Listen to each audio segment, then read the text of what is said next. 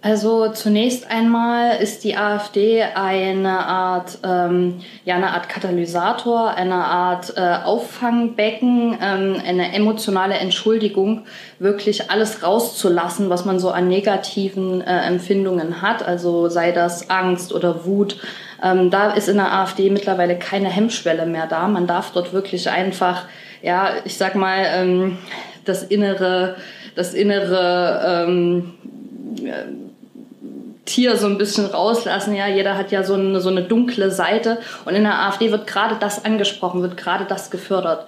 Also äh, es wird eigentlich propagiert, du musst dich überhaupt nicht disziplinieren, du musst dich nicht zivilisieren, du musst dich nicht zusammenreißen, du darfst einfach alles rauslassen. Und das ähm, äh, ist das eine, aber das Problem ist, dass wenn das in einer Gruppe von Leuten, die nach außen hin abgeschlossen, hermetisch abgeschlossen ist, wenn das passiert, dann entwickelt sich ein Radikalisierungsprozess.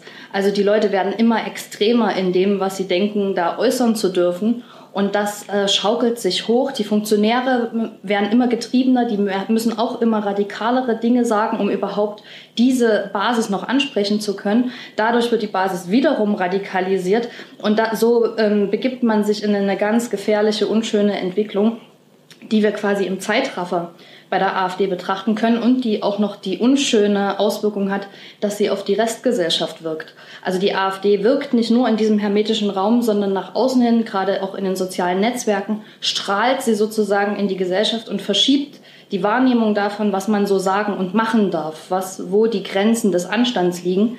Und das ist eigentlich ähm, eine sehr gefährliche Entwicklung, die ich da sehe. Politox Podcast.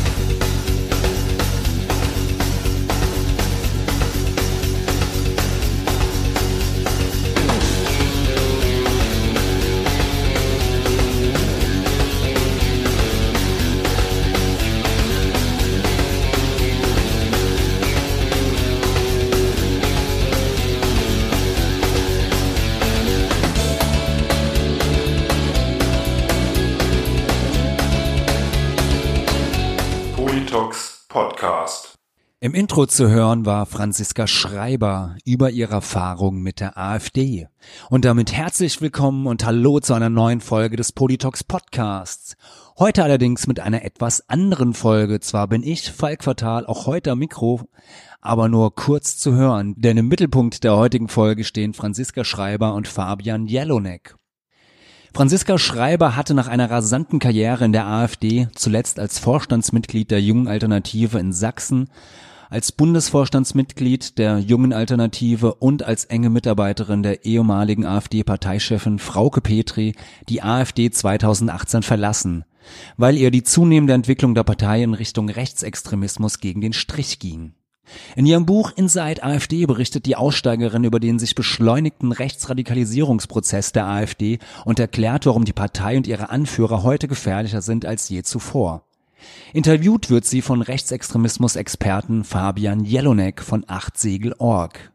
Das Gespräch, das ihr gleich hören werdet, wurde am 28. März 2019 im Schlachthof Wiesbaden aufgezeichnet. Die Wiesbadener Initiative Moment mal hatte Franziska Schreiber eingeladen, um über ihre Erfahrung in und mit der AfD zu berichten. Ich war vor Ort und fand das Gespräch sehr interessant, da ich einiges Neues über die AfD erfahren habe. Klar, manches hat man sich gedacht oder vermutet, aber ist dann doch noch etwas anderes, wenn man es von einer Insiderin bestätigt bekommt. Die Initiative Moment mal war so freundlich, mir und damit euch diesen Mitschnitt für diesen Podcast zur Verfügung zu stellen. Die Initiative Moment mal Aktion für eine offene Gesellschaft, so der offizielle Name, ist ein Zusammenschluss von Freunden und Bekannten aus der Wiesbadener Stadtgesellschaft, die dem fortschreibenden Rechtsruck der Gesellschaft etwas entgegensetzen will. Die Mobilisierung der AfD und der mit ihr verwobenen extrem rechten, fremdenfeindlichen oder verschwörungstheoretischen Gruppen und Bewegungen begreift Moment mal als ernstzunehmende Bedrohung der Demokratie. Ich übrigens auch. Die Gruppe möchte über die Gefahren, die von der AfD ausgehen, aufklären und die offene Gesellschaft verteidigen. Moment mal gibt es seit etwas mehr als einem Jahr und in dieser Zeit sind vom Moment mal viele gute Veranstaltungen mit namhaften Referentinnen und Referenten organisiert worden. Unter anderem gab es Veranstaltungen mit dem Historiker Samuel Salzborn, den Rechtsextremismus-Experten Andreas Speit und Fabian Jelonek, der Philosophin Susan Neimann oder dem Journalisten Markus Benzmann von Corrective.org.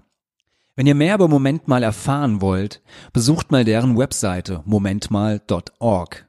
Dort findet ihr übrigens auch Interviews mit allen Referentinnen und Referenten sowie den ein oder anderen Veranstaltungsmitschnitt. Bei Facebook und YouTube findet ihr Moment mal natürlich auch. Sie freuen sich über Likes, natürlich dürfen ihre Beiträge auch geteilt werden. Sharing is caring. Und das bringt uns zum Kleingedruckten.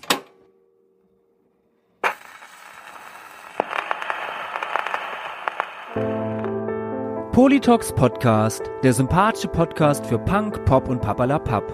Aus der Subkultur für die Subkultur. Abonniert uns bei iTunes, Mixcloud, YouTube oder per RSS-Feed. Gebt uns eine Bewertung bei iTunes oder wo auch immer ihr auf diesen Podcast gestoßen seid. Erzählt euren Freunden, Bekannten und Verwandten von diesem subkulturellen Hörgenuss. Ihr könnt uns natürlich auch einen Kommentar bei www.politox.org hinterlassen, uns bei Facebook folgen oder mir bei Twitter at falkfatal. Euer Feedback ist die Cocktailkirche auf meinem Sahnehäubchen.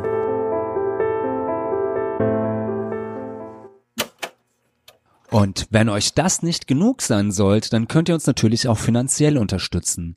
Mit einer einmaligen Spende oder monatlich mit einem kleinen Betrag über Patreon. Als kleine Gegenleistung bekommt ihr dafür dann eine wöchentliche Folge mit Reidi und mir.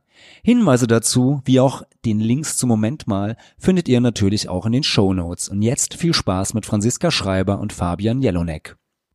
Einen wunderschönen guten Abend. Herzlich willkommen zur ersten Veranstaltung der Aktion. Moment mal im Jahr 2019. So, jetzt passt auch das Mikrofon.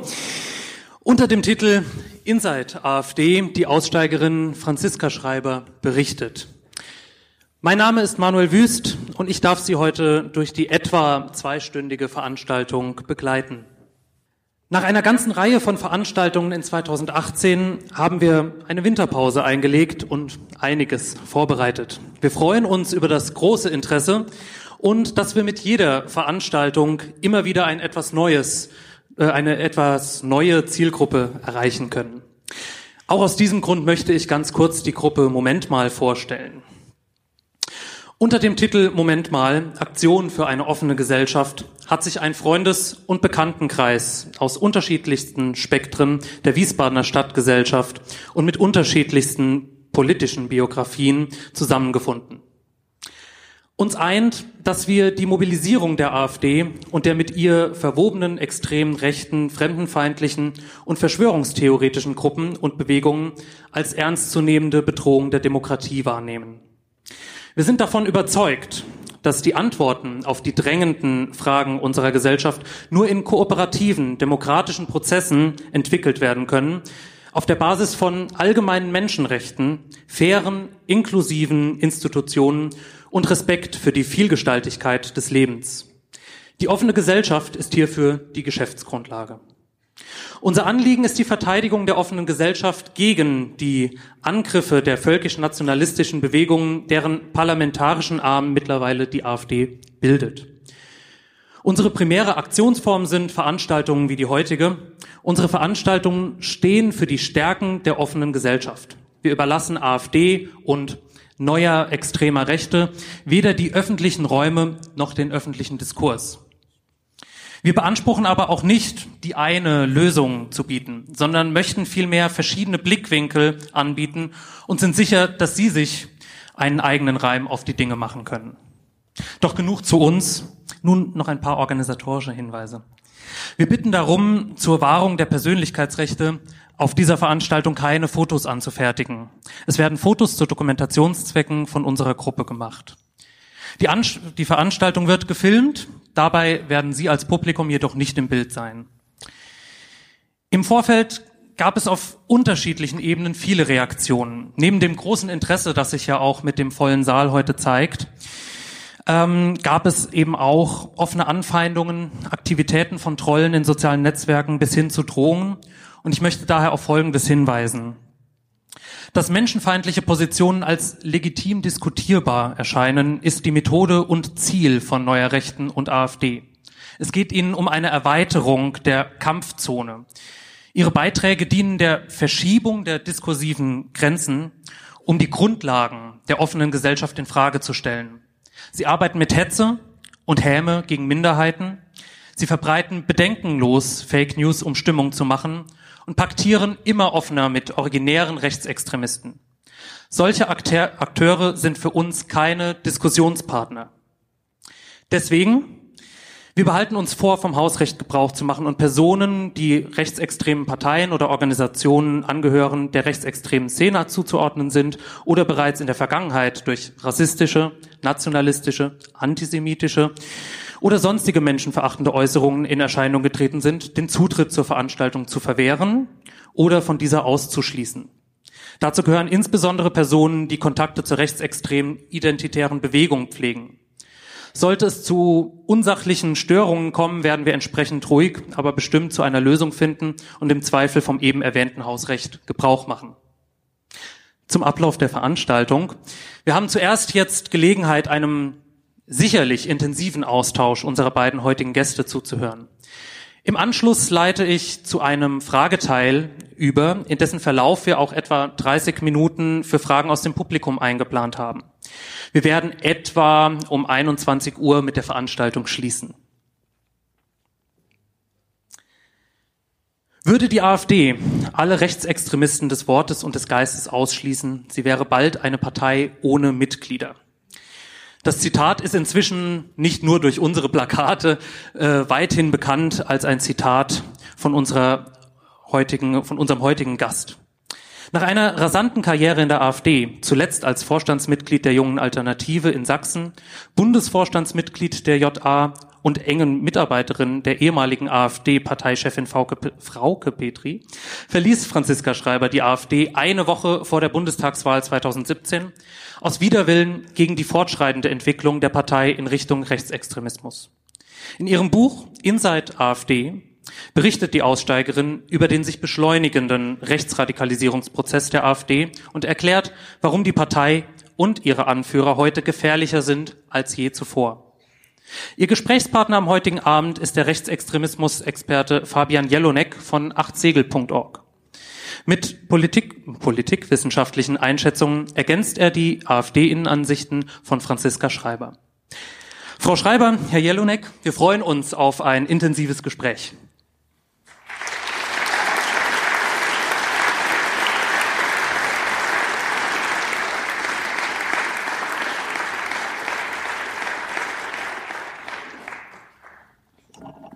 Guten Abend.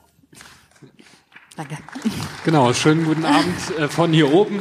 Ähm, ich freue mich äh, ganz besonders, äh, dass ich heute diesen Abend moderieren darf.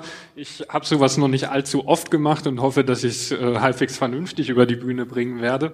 Ähm, ich freue mich ganz besonders, weil ich glaube, dass das heute eine sehr spannende Geschichte wird. Man hat selten Menschen da, die wirklich aus dem Innenleben der AfD berichten können. Ich selber ähm, als jemand, der sich quasi nur im sozialen Netzwerken hauptsächlich oder meine Veranstaltung besucht. Ich kann mir das zwar auch irgendwie alles angucken, aber ich glaube, du kannst uns nochmal ganz andere Einblicke liefern. Und ähm, ich muss erstmal feststellen, es ist mächtig was los, wenn man dich einlädt.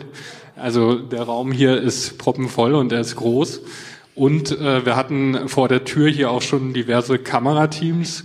Der hessische ähm, Landesvorsitzende, der Vorsitzende der Landtagsfraktion, Robert Lambrou, war auch da, wollte in diese Veranstaltung reinkommen. Du hast gesagt, das wäre für dich kein Problem, dass du auch mit solchen Leuten die Diskussion suchst.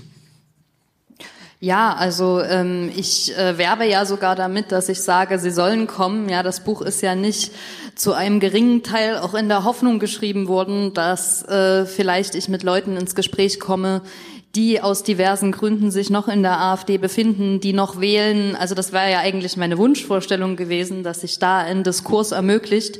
Ähm, ich bin da ein bisschen ernüchtert worden. Ähm, Im Wesentlichen äh, komme ich mit Leuten ins Gespräch, die die Dinge sehr ähnlich sehen wie ich, was auch sehr gut ist. Das ist auch, ähm, habe ich auch vorher unterschätzt. Das ist auch wichtig, glaube ich, für die Leute, dass man es aus der Innenansicht auch mal bestätigt bekommt. Ja, also ihr seid nicht verrückt, nur weil es keinen Riesenaufschrei in der Gesellschaft gibt, seid ihr nicht verrückt. Ähm, es ist tatsächlich äh, ganz genauso schlimm, wie man es von außen ähm, ja äh, denkt. Und ähm, ja, aber ich äh, hätte kein Problem damit gehabt. Allerdings ähm, ja, mit Kamerateams dann irgendwie von russischen äh, TV-Sendern. Ich weiß nicht, ob man so, eine, so ein Podium dann unbedingt bieten muss. Das ist vielleicht nicht die beste Gelegenheit, ähm, um in, in Dialog zu treten. Genau, aber ich fände es äh, ganz wichtig, das nochmal äh, auch klarzustellen, dass es jetzt nicht äh, von dir ausging, dass gesagt wurde, dass der Herr Lambrou hier keinen Raum bekommt, sondern das ist eine Entscheidung der veranstaltenden Organisation, die ich auch bestens verstehen kann, weil ich bin da ganz bei dir. Äh, ich glaube, wenn jemand äh, zu einer Veranstaltung, die er nicht selber organisiert, ein eigenes Fernsehteam mitbringt, dann ist klar, was dieser Mensch vorhat. Dann möchte er sich inszenieren, dann möchte er sich als Opfer inszenieren. Das kann er jetzt haben, aber ohne uns den ganzen Abend über zu stören. Und von daher bin ich damit vollkommen einverstanden. So, kommen wir mal zu den Fakten. Du bist mit 23 Jahren in die AfD eingetreten, in, kommst aus Sachsen, bist heute auch aus Dresden angereist. Höchstes Amt, was du innehattest, war JA-Bundesvorstand, ist richtig? Genau, also äh, ich war Pressesprecherin auf Bundesebene und Vorsitzende ähm, der JA in Sachsen. Mhm. Und ausgetreten bist du dann 2017. Genau. Ja. Ähm, aber das wäre jetzt im Prinzip äh, mein Auftakt. Ich würde gerne damit anfangen, wieso du ausgetreten bist. Und in deinem Buch beschreibst du da eine Szene, die ich jetzt einmal kurz abspielen würde. Also nur einen ganz kleinen Ausschnitt äh, aus einer Veranstaltung. Das war der Bundesparteitag in Köln. Und ich würde dich gleich im Anschluss mal bitten zu sagen, was hat dieser Moment für dich bedeutet und was hat er bei dir ausgelöst? Ich sag's mal, ich sag's mal ganz ehrlich und auch bescheiden. Ich habe manches selbst erst lernen und verstehen müssen. So zum Beispiel, in welch ungeheure Gefahr diese komplett verantwortungslosen Deutschlandabschaffer unser Land bringen bzw. bereits geschafft haben. Ich habe das anfangs gar nicht so am Schirm gehabt. Ich habe das begreifen müssen. Ich habe das, ich gebe es zu, zunächst einmal gar nicht vollständig erkannt. Gerade in jüngerer Zeit aber gehe ich sehr bewusst durch die Straßen meines Landes und meiner Stadt. Und wenn ich an einem Samstagmittag im Zentrum meiner Stadt unterwegs bin, mit offenen Augen, und ich gucke hin, wissen Sie, was ich dann sehe? Ich sage das wirklich ohne jede Übertreibung, aber mit großem Erschrecken. Ich sehe noch vereinzelt Deutsche.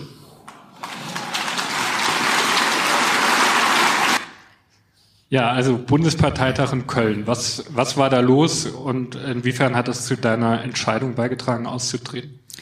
Ja, also äh, diese Rede, die äh, ja noch weitergeht und mehr als ein äh, Sahnestück rechter Rhetorik enthält, ähm, die äh, ist nur ein Element von einem Parteitag, den man wirklich als ähm, ja, als, nur als Offenbarungseid betrachten kann. Ähm, es ging ja sehr früh bei dem Parteitag schon los damit, dass dieser Zukunftsantrag ähm, von Frau Petri, in dem wirklich nichts drin stand, außer dass die AfD nicht rechtsextrem werden sollte und eine demokratische Partei bleibt. Ja, das ist grob zusammengefasst, das, was in dem Antrag drin stand. Und bei einem Bundesparteitag der ähm, aus Delegierten bestand. Das war also kein äh, Mitgliederparteitag, wie das ja auch schon oft bei der AfD gewesen ist, sondern bei einem Bundesdelegiertenparteitag wird dieser Antrag mit 80 zu 20 Prozent ähm, abgelehnt, dass er überhaupt auf die Tagesordnung kommt. Ja, also deutlicher kann einem eine Partei nicht sagen, wo sie stehen möchte. Und das war äh, glücklicherweise gleich am Anfang. Und ich kann äh, im Nachhinein ähm, kann ich das wirklich nur mit Erleichterung irgendwo beschreiben, weil das war meine rote Linie. Ich habe mir gesagt, okay, du ähm, wartest diesen Zukunftsantrag ab und dort siehst du ja dann die Mehrheitsverhältnisse. Und daran orientierst du dich. Und egal was passiert, wenn der Zukunftsantrag nicht durchgeht, gehst du raus. Und ich hatte zwischendurch die Befürchtung, dass es so ganz knapp ähm, der angenommen wird, wirklich schon fast die Befürchtung, weil ich dann ähm, nicht gewusst hätte, was ich machen soll. Und äh, dass es dann aber so deutlich gewesen ist, dann konnte ich alles, was danach passiert ist, mit einer gewissen Distanz betrachten, aber nicht äh, mit weniger starken Entsetzen, weil ähm, das ist, wie gesagt, nur eine Sache gewesen. Es gab unter anderem dort einen äh, Antrag auch, äh, der eine Zustimmung zum Existenzrecht von Israel festschreiben sollte. Der Antrag ist auch nicht durchgegangen. Es gab ein Antrag ist aber durchgegangen, ein inhaltlicher, und zwar, dass die AfD äh, von da an in internen Schreiben und auf ähm, öffentlichen Webseiten nicht mehr vom, äh, von einer Verfassung sprechen wollte, sondern nur noch von Grundgesetz, weil Deutschland ja keine Verfassung hat. Also es, es hat alles gepasst bei diesem Parteitag und diese Partei hat sich mir auf eine Art und Weise präsentiert, die wirklich keine Fragen offen gelassen hat und sie hat es mir so leicht gemacht, wie sie nur konnte, ähm, dann auch ähm, den Entschluss zu fassen, auszutreten. Ja, ähm, spannend finde ich dabei auch ähm, quasi, wie sich hier eben Jörg Meuthen präsentiert, weil der wurde uns ja, also die AfD hat ja eine Geschichte der Stürze, quasi der Königsmorde hinter sich. Und beim vorherigen Königsmord, als äh, Bernd Lucke abgesägt wurde, Frauke Petri installiert wurde, gemeinsam mit Meuthen. Ich weiß noch, da gab es dann ähm, anschließend bei Phoenix war dann Jörg Meuthen zu Gast und da wurde er dann wirklich präsentiert und verkauft nach dem Motto, ja, es gibt da jetzt die Frau Petri, die ist vielleicht etwas forscher im Tonfall als der Bernd Lucke, aber es gibt ja quasi den Herrn Meuthen, der diese Tradition vom wirtschaftsliberalen Flügel, der weit entfernt ist vom Thema Rassismus, ähm, quasi weiterhin besetzt und fortführt.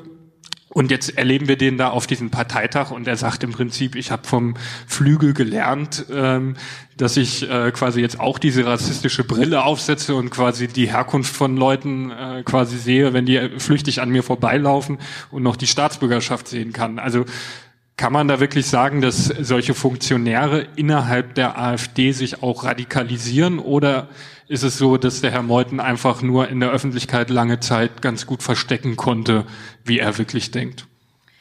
Also ähm, Teils, teils. Bei Meuthen ist noch, ähm, Meuthen ist ein, ein Sonderfall, aber ähm, nicht unbedingt untypisch für Funktionäre in der AfD.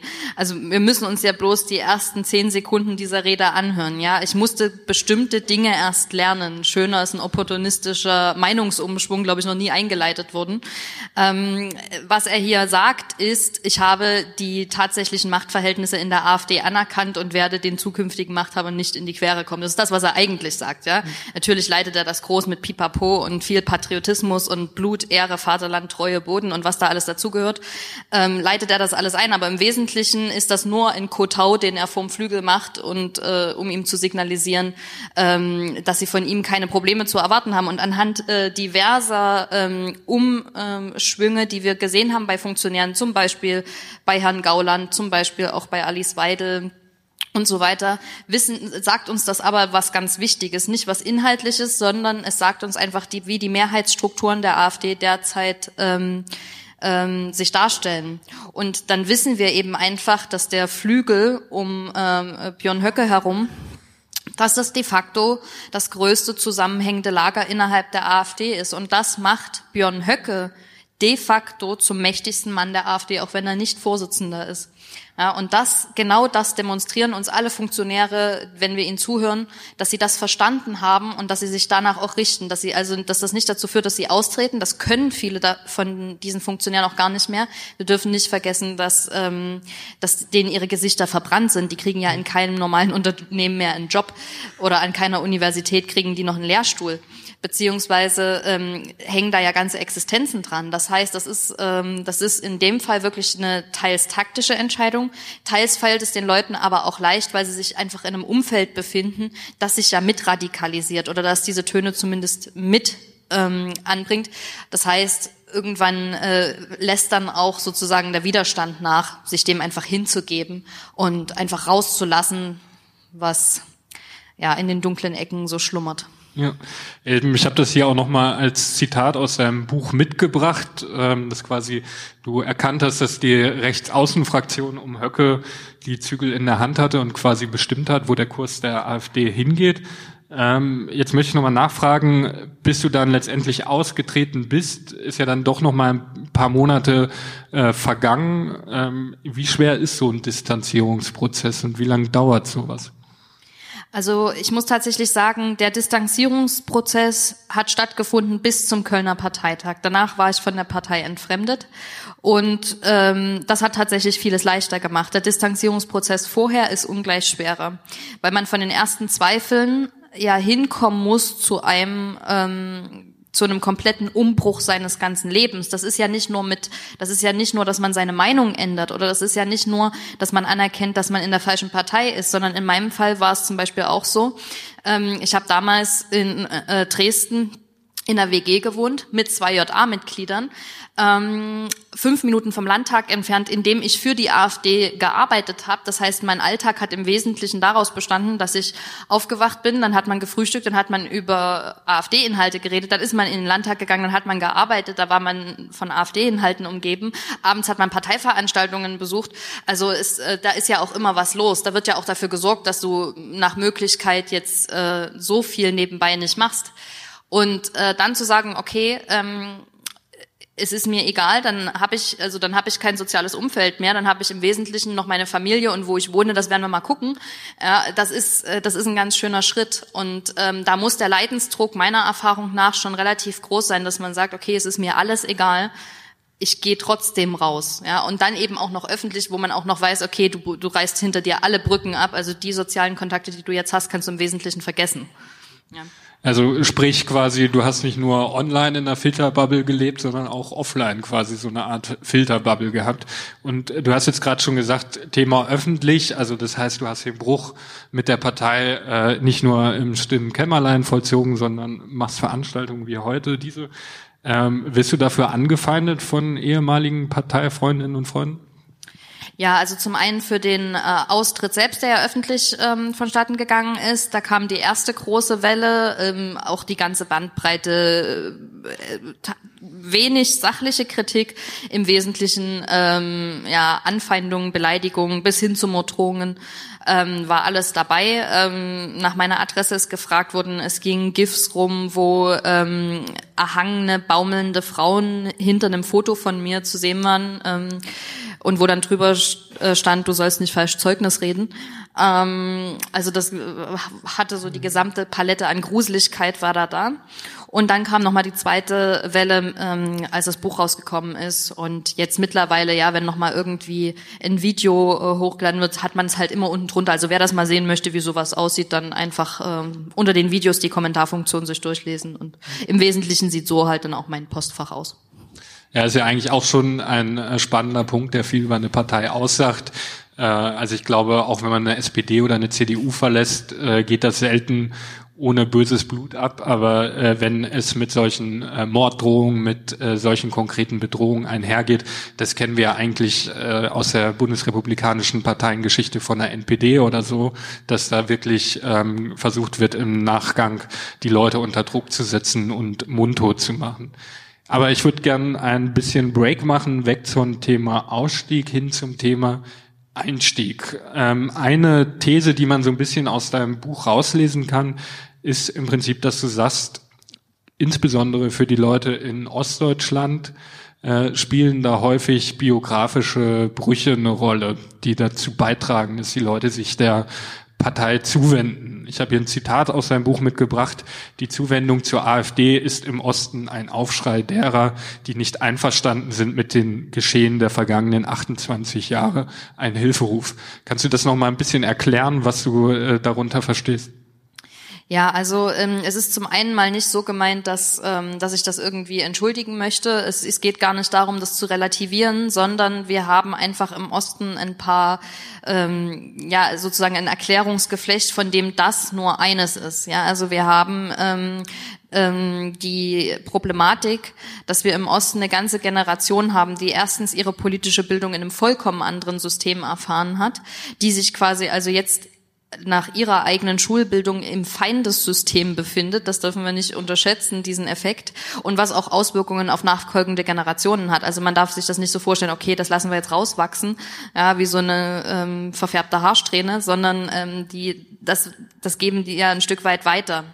Das Zweite ist, dass wir ähm, eine relativ homogene ähm, Gesellschaft im Ostdeutschland haben. Das heißt, es fehlen zum einen die positiven Integrationserfahrungen, es fehlt überhaupt Kontakt irgendwie. Man sieht nur, ähm, wenn man ähm, zum Beispiel sich Syrer anschaut, dann hat man das aus dem Fernsehen. Auch ich hatte das zum Beispiel. Ich habe das im Buch äh, zum Beispiel äh, damit beschrieben, dass ich mit 16 Jahren ähm, das erste Mal, als ich in Berlin war, einen arabisch aussehenden Mann am Schalter meiner Bank hatte und ich den, weil ich nicht wusste, wie ich damit umgehen sollte, habe ich den auf Englisch angesprochen. Ja, also das ist tatsächlich äh, und ich komme aus Dresden, also das ist noch die größte Stadt irgendwie im, im, im Umkreis. Ähm, aber selbst da war das, äh, es ist immer noch gibt es da einfach Probleme aus Mangel an Erfahrung. Das ist der zweite Punkt. Und der dritte Punkt ist natürlich die, der, die Art und Weise, wie die Wende abgelaufen ist und wie, ähm, welche Erfahrungen die Leute mit dem neuen System als erstes gemacht haben. Ja, also Stichwort Treuhand, Stichwort Glücksritter. Das ist jetzt alles nichts, was äh, sehr viel Vertrauen oder, oder Selbstbewusstsein auch geschaffen hat. Wir haben es da auch viel zu tun, glaube ich, mit dem Problem oder mit dem, mit dem Gefühl, nicht mithalten zu können. Das sind Leute, eine ganze Generation ähm, spricht da kein Englisch oder äh, ja, also do, äh, konnte das nicht mal lernen in der Schule. Und ähm, die sehen jetzt auf YouTube, wie irgendwelche elfjährigen Südkoreaner Kampfroboter bauen, die dann rumfliegen und sich gegenseitig in der Luft abschießen und kriegen natürlich das Gefühl, dass sie dieser ganzen Entwicklung nicht gewachsen sein werden, dass sie überflüssig sein werden in der Gesellschaft von morgen. Und das alles kann zu einem, zu einem ähm, Gefühl führen, dass man das Bedürfnis bekommt, Klammer auf, gerade bei Männern, Klammer zu, nichts, äh, na, es ist nichts Persönliches, um Gottes Willen, aber es ist verstärkt dort anzutreffen, ähm, dass man irgendwie das Bedürfnis hat, sich nach, also sich irgendwie hochzudrücken, indem man andere Gruppen runterdrückt und, in, und eben auch diese, diesen Schutzmechanismus, also Mauer hochziehen äh, und wir halten die Entwicklung auf und hier bleibt jetzt alles so, wie es ist, weil das habe ich verstanden und das, was da draußen losgeht, verstehe ich nicht. Das ist so, ich glaube, das ist äh, im Wesentlichen, ich habe wahrscheinlich viele Sachen vergessen, aber das ist das, was ich am wichtigsten finde, was wir wissen müssen, wenn wir über Ostdeutschland reden. Also dann quasi als Reaktion auf die Globalisierung, die äh, vielleicht einige Leute dann als äh, ja, später in ihrer Biografie begegnet sind, als, sie, als das Leute im Westen gemacht haben, dass man da dann quasi einerseits einen verstärkten Wunsch nach Abgrenzung hat und gleichzeitig äh, den Wunsch, so eine Art Sündenbock zu finden für eigene biografische Erlebnisse. Aber man muss dann natürlich betonen, dass das auch keine Zwangsläufigkeit ist. Also es gibt natürlich auch viele Leute äh, in Ostdeutschland mit gebrochenen Biografien, mit äh, äh, Biografien, die äh, ja nicht nur positiv mit der Wende verbunden sind, die trotzdem quasi äh, nicht in die AfD gehen oder nicht zu äh, Pegida gehen. Äh, trotzdem habe ich noch ein Beispiel mitgebracht, äh, aktuelle Propaganda. Das ist äh, der äh, Online-Meme für das äh, Kiffhäuser-Treffen 2019. Der Osten steht auf. Das ist natürlich nicht überraschend, dass jetzt äh, das mit den bevorstehenden Landtagswahlen ähm, äh, zum Thema gemacht wird. Aber trotzdem die Frage, ich habe immer ein bisschen das Gefühl, dass äh, quasi die AfD keine Partei ist, die irgendwas dazu beiträgt, dass ähm, bestehende Vorurteile zwischen Ost und West abgebaut werden. Und ich habe eher den Eindruck, dass äh, AfD-Funktionäre im Osten äh, das auch noch gezielt äh, schüren und ähm, quasi zusätzlich pushen. Ja, ist ein bisschen wie mit dem Mann, der zum Arzt geht und sagt, haben Sie was gegen Kopfschmerzen? Nee, ich lebe ja davon. Also das ist äh, in dem Fall genau das Gleiche. Ähm, ja, natürlich ähm, äh, ist der ist gerade äh, Höcke zum Beispiel ähm, überhaupt nicht daran gelegen, dass sich diese Gräben zuschütten. Gerade also Gräben zuzuschütten ist sowieso ähm, nicht in seinem Sinne. Denn je mehr es davon gibt, umso mehr Feindbilder ja auch, die man je nach Situation und ähm, aktueller Sachlage dann beliebig anwenden kann. Und ein Feindbild, äh, da können wir alle seine Reden anhören, braucht man immer für diese Rhetorik. Ohne die funktioniert's ja gar nicht. Und ähm, ja, Höcke inszeniert sich eben auch als, äh, er hat ja ganz bewusst gesagt, er will ähm, nicht der Vorsitzende einer Partei sein, sondern der Kopf einer Bewegung. Und ähm, natürlich identifiziert er sich mit diesen Ostbundesländern viel stärker, weil das auch viel mehr die Ideologie ist, in der er sich zu Hause fühlt, weil man mit denen viel weitergehen kann, auch mit dem Publikum. Das haben wir zum Beispiel in Chemnitz gesehen. Ähm, mit, wel mit welchen Leuten sich Höcke da gerne ähm, zu seinen Veranstaltungen noch umgibt. Ähm, ja, also das könnte man im Westen halt einfach nicht machen. Von daher kann er sich da viel besser inszenieren. Also und äh, ja, von daher bietet sich das einfach an. Ähm, es ist aber nicht so, dass da, das, da dürfen wir auch nicht verkürzt, äh, glaube ich, das darstellen, dass ähm, diese ähm, das, diese radikale Sichtweise ein reines Ostphänomen ist. Wir müssen auch ähm, bei diesem Punkt immer im Hinterkopf behalten: Rassismus und Ausgrenzung und alles, was damit einhergeht, ist ein gesamtgesellschaftliches Phänomen, was wir deutschlandweit beobachten können, was wir weltweit beobachten können. Und ähm, wir, wir, es greift auch zu kurz, irgendwie zu sagen, die im Osten sind Radikale. Das ist so per se nicht richtig, weil wenn ich mir zum Beispiel ähm, ich nehme jetzt Beispiel mal Baden-Württemberg. Das Ja. ist eigentlich, äh, das, das, das stellt man sich immer so gemütlich vor, ist es in der AfD aber gar nicht. Da haben wir Dubravko Mandic, da haben wir Gedeon ähm, und Christina Baum, Stefan ja, Repple. diverse Repple, ja genau, diverse Hardliner, ähm, wo selbst dem einen oder anderen Ostfunktionär die Ohren schlackern, wenn die, äh, wenn die den Mund aufmachen. Also ähm, das greift dann auch zu kurz, wenn man dann irgendwie das dem Osten in die Schuhe schieben will. Ganz so leicht können wir es uns nicht machen. Und auch hier in Hessen. Ähm, äh, wenn der Vorsitzende da äh, vorher bei der IB war, ja, in der JA, dann ist das äh, auch ein Hinweis darauf, dass er ähm, ja äh, nicht äh, dem gemäßigten Lager angehört sozusagen. Also das, ähm, das müssen wir auch im Hinterkopf behalten. Okay, ähm, da würde ich gleich noch mal drauf zurückkommen auf die Punkte junge alternative identitäre Bewegung, auch äh, Thema Chemnitz noch mal äh, vielleicht ein bisschen anreißen, aber ich würde noch mal ganz kurz eine Frage zum Thema Einstieg. Du selber bist jetzt 1990 geboren, das heißt quasi Nachwendegeneration kann man ja im Prinzip sagen. Ähm, und bist mit 23 Jahren als junge Frau in die AfD eingetreten. Damals äh, war da noch nicht, äh, also Alice Weidel war, glaube ich, damals allenfalls Insidern bekannt, wenn überhaupt, sondern die Köpfe waren damals äh, Lucke Gauland, Konrad Adam, äh, Professor Stabati. Ähm, was hat dich bewogen, in diesen Altherrenverband einzutreten? Ähm, ja, also es war ähm, ein, ein auch wieder ein Ursachengeflecht. Ich mag das Wort, weil es oft, oft zutrifft, wenn man ähm, über die AfD spricht. Ähm, es war die Situation ist in der in diesem Zusammenhang ein bisschen entscheidend. Ich komme ja eigentlich eher aus einem linken Elternhaus. Das heißt, ich war hochgradig politisiert. Das, he- das heißt, es ging immer hoch her. Wir hatten eine sehr rege Debattenkultur bei uns und die Anspruchshaltung war auch entsprechend groß gegenüber der Politik. Ich war eine ganz überzeugte Demokratin, als ich ähm, mit 18 Jahren oder mit 19 Jahren, glaube ich, zum ersten Mal wählen durfte und vollkommen überzeugt, dass dieses System ähm, äh, funktioniert, so wie es ist.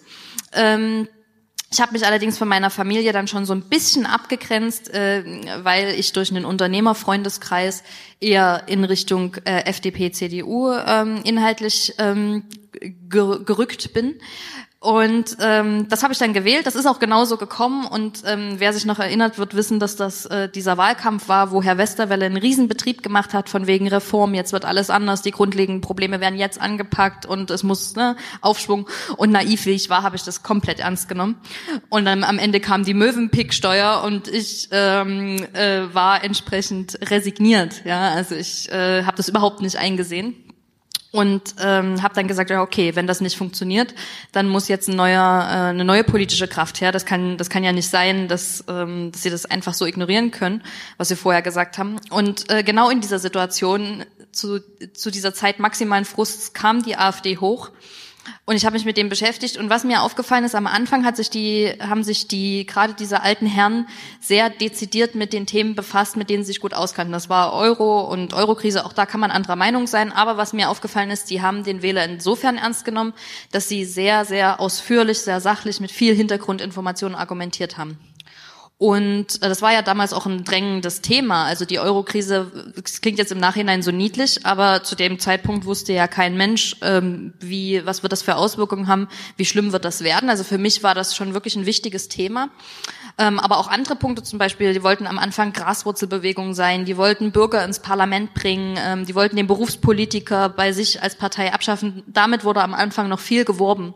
Und das hat mich äh, dazu bewogen, dann einzutreten. Der Kontakt in Leipzig waren auch, äh, war auch komplett harmlos. Also ich habe nichts Ausländerfeindliches gehört, nichts, Ras- also nichts Homophobes, nichts Sexistisches, gar nichts. Und nichts hat darauf hingedeutet, dass irgendwie vier Jahre später ähm, sich diese Partei in eine rechtsradikale ähm, verwandelt haben wird. Und ähm, dann bin ich eingetreten und ja, die erst, das erste Jahr, muss ich sagen, war auch relativ schön in der Partei. Und das, ähm, äh, da war auch diese Debattenkultur, da war auch noch ähm, ja, ein inhaltlicher Diskurs da.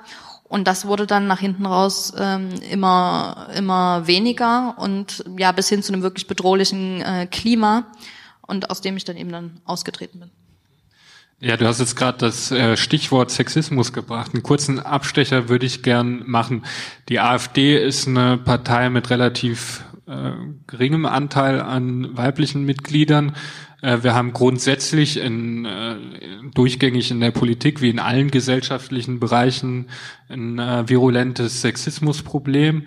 Ich kann mir aber vorstellen, weil die AfD ja auch inhaltlich quasi für ein sehr ich nenne es mal rückständiges Rollenmodell steht, ähm, sehr festgelegt darauf ist, wie äh, Frauen in der Öffentlichkeit ähm, auftreten dürfen und wie nicht.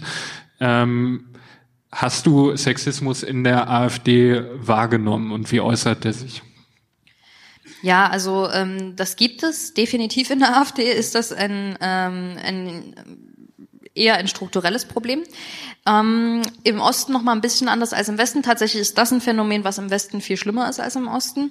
Ähm, das geht äh, von äh, diversen äh, Komplimenten am Arbeitsplatz äh, bis hin zu tatsächlich Berührungen, die man als unangebracht betrachten muss, ähm, bis hin zu Abwertungen halt aufgrund des Geschlechts. Ja, also ähm, ich, da ist zum Beispiel Bystron zu nennen, der einer ähm, Kandidatin, die mal gegen ihn kandidieren wollte, gesagt hat, ähm, Frauen wie sie sollten eher an der Stange tanzen, als in die Politik zu gehen. Und ähm, also da gibt es auch wieder eine Bandbreite. Ähm, es kann auch, ich habe komplett harmlose Situationen eigentlich erlebt. Ich ja fast schon, also für mich als ostdeutsche Frau, die eigentlich äh, zwischendurch der Meinung war, Feminismus braucht kein Mensch, wozu denn? Also ne, meine Uroma hat schon alleinerziehend gearbeitet und war geschieden. Also, pff. aber ähm, dann in solchen Situationen habe ich dann eben gemerkt, okay, ähm, ist doch noch verbreiteter. Und zwar waren wir bei Parteifreunden im Westen zu Besuch, ähm, ganz hübsche Vorstadtsiedlung im, im Hinterhaus im Garten. Und die Tochter spielte am, äh, am Wasserhahn. Und die Gastgeberin war gerade in einem angeregten Gespräch äh, mit den anderen Damen.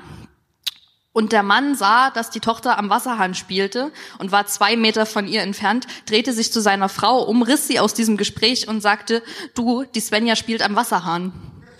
Und da ging die Frau zu der Svenja und sagte, Svenja, spiel mal bitte nicht am Wasserhahn. Und ich sah diese Situation und bin, äh, habe es erstmal nicht verstanden, bis mir klar war, wurde, was da passiert ist. Und so, also das ist quasi der Teppich, auf dem alles oder das Allermeiste stattfindet in der AfD. Jetzt seid ihr weg. Kommt gleich. Ah, gut.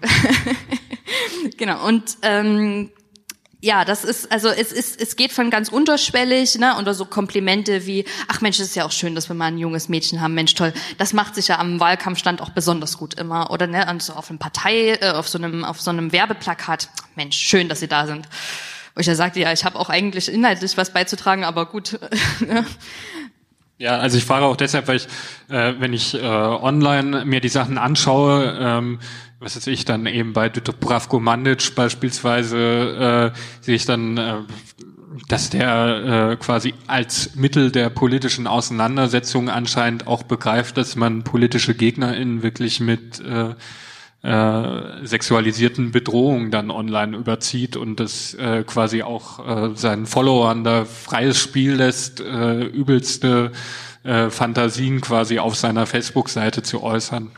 Ja, das ist okay, das habe ich noch vergessen. Also was mir auch ähm, diverse Male dann bei meinem Austritt und beim Buch nahegelegt worden ist oder was mir einfach gewünscht worden ist, dass ich einmal ähm, von Flüchtlingen äh, vergewaltigt werde, damit ich dann das Problem erkenne.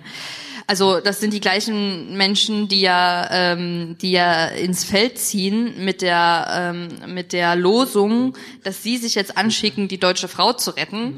Ähm, und also da sieht man schon, äh, da, da ist es mit äh, wirklichem Schutzbedürfnis oder Schutzgedanken, das ist da nicht weit her. Ja, also es ist, hat schon sowas von, ähm, wir, wir wollen uns, wir wollen das schon noch selber machen. Mhm. Ähm, ja, das ist, oder auf jeden Fall, was auch interessant ist, Dub, ähm, Dubravko Mandic hat zum Beispiel, ähm, weil er gerade ähm, genannt worden ist, ähm, hat zum Beispiel auch zu der MeToo-Kampagne gesagt, ähm, die gleichen Frauen, äh, die sich jahrzehntelang äh, hochgeschlafen haben, denen fällt jetzt ein, dass sie ja eigentlich vergewaltigt worden sind. Das ist so ziemlich das Abstoßendste, was ich zur MeToo-Kampagne je gehört habe. Also das ist, wie gesagt, es ist eine breite Bandbreite und äh, der Fantasie darf man da ins Extreme wirklich keinen Lauf lassen. Da ist alles vertreten. Und das hat er öffentlich geäußert. Ja, das war nicht mal eine geheime Gruppe oder so. Absolut öffentlich. Ja, bleiben wir mal beim Thema gruppenbezogene Menschenfeindlichkeit oder wie man es, äh, ja, im Prinzip, ich will auf die Passagen in deinem Buch hinaus, wo du erzählst, dass äh, quasi viele Leute in der AfD es als eine Art Befreiung erleben, dass sie da am Stammtisch oder bei äh, Sitzungen vom Ortsverein auf die Regeln der sogenannten Political Correctness keine Rücksicht nehmen müssen, sondern dass sie da quasi anscheinend frei von der Leber sprechen können. Und ich fand diese Passage recht bezeichnend im Buch. Äh, du sagst, äh, dass sie im Prinzip eine umgekehrte äh, also umgekehrte Redeverbote haben. Also dass man zum Beispiel in einem äh, AfD-Kreisverbandssitzung oder so nicht anfangen kann äh, zu gendern. Äh, wie äußert sich sowas konkret? Ähm, ja, also ähm, das geht damit los, dass wenn man ähm, gewisse Rhetorik übernimmt, wenn man zum Beispiel, das geht schon los, wenn man von Flüchtlingen spricht, ja. Also wenn ich jetzt gesagt hätte in einer JA-Veranstaltung, ähm, ja, wie gehen wir jetzt ähm, in Bezug auf die Flüchtlinge, was fordern wir, dann wäre sofort ein Zwischenruf gekommen. Was? Was hast du gerade gesagt? Ja, ähm, Asylbewerber natürlich. Also nicht, aber nicht, weil Flüchtling was Negatives hat, sondern weil es ja keine Flüchtlinge sind. Das sind ja auch äh, jede Menge aus dem Weltbild der AfD sind da ja ähm, auch einfach Migranten dabei und ähm, Wohlstandstouristen oder was, da gibt's diverse, ähm, diverse Bezeichnungen. Also das Wort Flüchtling ist, Entschuldigung, äh, Flüchtling ist schon mal nicht in Ordnung. Ähm, ja, oder Gendern ist auch so ein, ne, das ist mir halt auch mal bei einer Veranstaltung passiert, dass ich einfach Schülerinnen und Schüler gesagt habe, wo ich angeguckt worden bin, als hätte ich da gerade irgendwie, ähm, ja, weiß nicht, den Kaiser beleidigt oder was, äh, was da in den, in den Augen vergleichbar schlimm wäre. Ähm, also das ist man hat keine Redefreiheit. So beginnt es. Damit ködern sie sozusagen viele Leute, dass sie sagen, ja, da draußen dürft, müsst ihr ja ständig aufpassen, was ihr sagt. Und da wird euch alles so ausgelegt, ähm, dass es euch, dass euch ein Strick daraus gedreht wird. Und das machen die doch mit Absicht. Die wollen ja gar nicht, dass ihr euch frei ausdrücken könnt. Die wollen, dass ihr permanent Angst habt. Also kommt zu uns, hier dürft ihr frei sprechen. Und so ist es eben nicht. Das äh, ist am Anfang so und dann äh, zieht sich diese Schlinge sozusagen immer kürzer zu und irgendwann wird wirklich von einem verlangt, verlangt, dass, oder was heißt verlangt, ja, also es steht dann keiner hin und sagt es explizit, aber die, es wird Druck aufgebaut, dass man ähm, immer noch schärfer formuliert, immer noch härtere Rhetorik benutzt, dass man dann eben anfängt mit Blut und Treue und Boden und was weiß ich. Und ähm, ja, also ich kann nicht abschätzen, wo diese Entwicklung noch hingeht. Wenn wir uns die Sprache der Funktionäre angucken, wie sie derzeit gerade ist, dann sehen wir diese Verrohung ja, oder wir hören diese Verrohung mit bloßem Auge, wenn man jetzt einen Zeitstrahl anlegt an den Gauland von 2013, dann hat das mit dem Mann von 2019 nichts zu tun. Man würde nicht auf die Idee kommen, dass der gleiche Mensch ist, wenn man es jetzt nicht wüsste. Ja, also das, äh, diese, diese Entwicklung dauert weiter an und wir werden das noch erleben, wo das noch hinführte. Es formt natürlich auch so ein bisschen, wenn ich äh, quasi dann eben dafür sorge, dass äh, eben Flüchtlinge als Ausdruck nicht mehr genutzt wird, weil ich sage, die gibt's ja nicht und das sind alles ähm, Leute, die keinen Grund haben, hier zu heulen. Das formt ja dann auch irgendwann wirklich das Denken mit.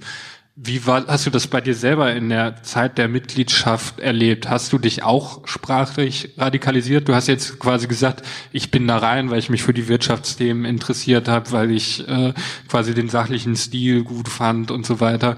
Bist du dann irgendwann selber auch da angekommen quasi? Also wenn du jetzt zurückblickst, würdest du dann sagen, dass du irgendwann quasi auch davor warst oder sie schon aufhattest, so eine rassistische Brille und so einen rassistischen Sprachgebrauch benutzt hast? Ähm, also teilweise, ähm, zum Beispiel das Gendern äh, habe ich mir wirklich abgewöhnt in der Zeit komplett, ähm, weil es eben nicht geduldet wurde oder ähm, eben auch ja, Zigeuner habe ich mir wieder angewöhnt, also Zigeunerschnitzel zu sagen. Also jetzt nicht ähm, auf die Menschen bezogen, aber auf das Essen zum Beispiel. Also Schnitzel mit Paprikasauce wäre nicht gegangen. Und ähm, ja, also so diverse Sachen schon, aber ich habe dann eher das Problem gehabt, ich neige überhaupt nicht zu einer Sprache, die eigentlich irgendjemanden verletzen könnte. Ich bin, ich bin da sehr ähm, konfliktscheu und auch, glaube ich, zu höflich und äh, war also permanent in diesem Konflikt. Wie drückst du dich jetzt so aus, dass es für dich okay ist, aber auch für die okay ist. Ähm, und da war ich permanent äh, so eine, habe ich so eine Wortakrobatik gemacht und diese Freiheit, die ich am Anfang empfunden habe, dass man wild und offen diskutieren konnte, dass man einfach mal alles ganz neu denken konnte, das war komplett weg und ich war wirklich wie in so einem Gefängnis und war oder wie so auf einem Drahtseilakt, wo jeder Schritt, jeder Satz, jedes Wort irgendwie ein Fehler sein kann, der äh, bisweilen ähm, ja schlimme Auswirkungen hätte haben können. Und ähm, das, äh, ja, ich glaube, das ist auch so ein Konflikt, in dem viele AfDler, ähm, gerade wenn sie aus dem aus einer ähnlichen Situation kommen wie ich, wenn sie also eigentlich eher dem gemäßigten Lager angehören, in dem sie sich einfach befinden. Sie haben auf der einen Seite diese Erinnerung noch an eine Zeit, in der es relativ offen zuging, in der es relativ schön war am Anfang und jetzt sind sie in diesem Gefängnis und das zusammen führt zu so einer Art Schockstarre und die Leute wissen nicht so wirklich, was sie machen sollen. Und ähm, ja, es gibt, äh, glaube ich, schon noch einige in der AfD, die wir zurückholen können, wenn wir ihnen eine Brücke schlagen. Aber da muss man eben aufpassen, man darf nicht auf die Positionen zugehen, nur auf die Menschen. Das ist eben das Wichtige. Und äh, einmal noch äh, zum Thema Sprachgebrauch, weil wir jetzt gerade kürzlich in Hessen einen ja, kleinen Skandal hatten. Ähm, die FAZ äh, hat interne Chatverläufe von der jungen Alternative veröffentlicht, wo sich dann die Leute wesentlich drastischer geäußert haben, als sie das sonst in der Öffentlichkeit tun. Und ich fand das ganz spannend, weil du in deinem Buch beschreibst, dass es quasi in der jungen Alternative ja fast schon so eine Art Initiationsriten, Mutproben gibt, die dann mit dem Handy gefilmt werden, mit denen dann die Leute quasi erpressbar gemacht werden. Kannst du das schildern, wie das abläuft? Ja, also das passiert auch eher unterbewusst. Es ist jetzt nicht, dass da ein Protokoll erstellt wird oder dass da irgendwie, wie das in ähm, amerikanischen ähm, Bruderschaften an irgendwelchen Universitäten ist, dass da wirklich Leute dafür abgestellt werden, dort irgendwas durchzuführen, sondern ähm, es ist so eine Art spielerische Provokation, so kommt es einem erstmal vor. Das heißt, man trinkt abends zusammen und in dieser gelösten Atmosphäre, gerade was Neulinge angeht, muss jetzt irgendwie, ähm, testet man an, ist das einer von uns? Ist das ist der eingeschleust? Kann man dem vertrauen? Und dann werden äh, diverse äh, Spielchen sozusagen gemacht. Also was ich zum Beispiel erlebt habe, war, dass da irgendwie äh, halt angefangen wurde ähm, in, ah, in altdeutscher Sprache zu reden und dann hat man halt sozusagen dieses dieses Sieg mit eingebaut und wenn der andere dann Heil gesagt hat, dann wusste man alles klar, okay, ähm, der ähm, der traut sich äh, was, der, ähm, der ist jetzt nicht äh, irgendwie verkniffen. Das würde jetzt einer, der von der Linksjugend eingeschleust worden ist, nicht tun.